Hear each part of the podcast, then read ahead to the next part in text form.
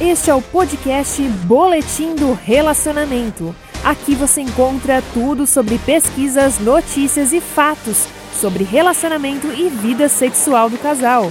Apresentação: Senhor e Senhora Salvan. Sejam bem-vindos a mais um boletim do relacionamento, né? Hoje eu vou trazer alguns fatos e notícias para vocês. Primeira notícia: Eduardo Costa faz revelação que é viciado em sexo. Ele diz que transa pelo menos 15 vezes na semana. Uma mulher na China, ela pegou o carro do ex-namorado que era alugado e cruzou 49 semáforos vermelhos para se vingar dele. Você teria essa coragem também de pegar o carro do seu ex ou da sua ex e cruzar vários semáforos vermelhos só para se vingar dele?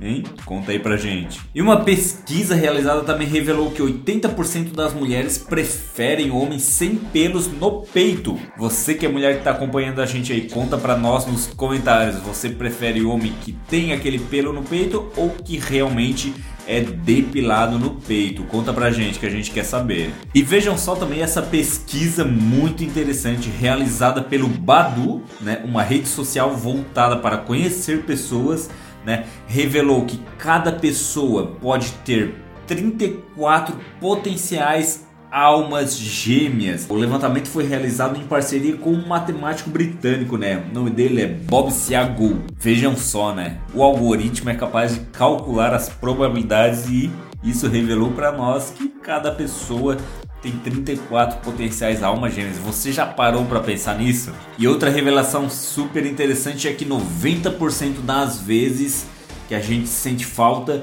não é da pessoa em si, mas dos sentimentos que você tinha quando estava com aquela pessoa, né? Então, geralmente, às vezes a gente fala, ai, que saudade que eu tenho daquela pessoa, ah, eu sinto falta daquela pessoa, mas não é daquela pessoa em si que a gente sente falta, mas sim dos sentimentos que a gente tinha quando estava com aquela pessoa. Isso explica muito bem também porque muitas pessoas acabam engatando um relacionamento atrás do outro, né? Porque as pessoas querem ter aquele sentimento novamente de estar com alguém. E outra pesquisa também revelou que dormir pouco diminui o tamanho dos testículos. Pois é. De acordo com uma nova pesquisa né, publicada na Cosmopolitana, descobriu-se que a falta de sono pode diminuir a contagem dos espermatozoides e também os testículos. Além disso, dormir pouco também pode diminuir a produção de testosterona, que é um hormônio importantíssimo para a libido, né? Porque as pessoas geralmente associam a libido somente à mulher, mas não.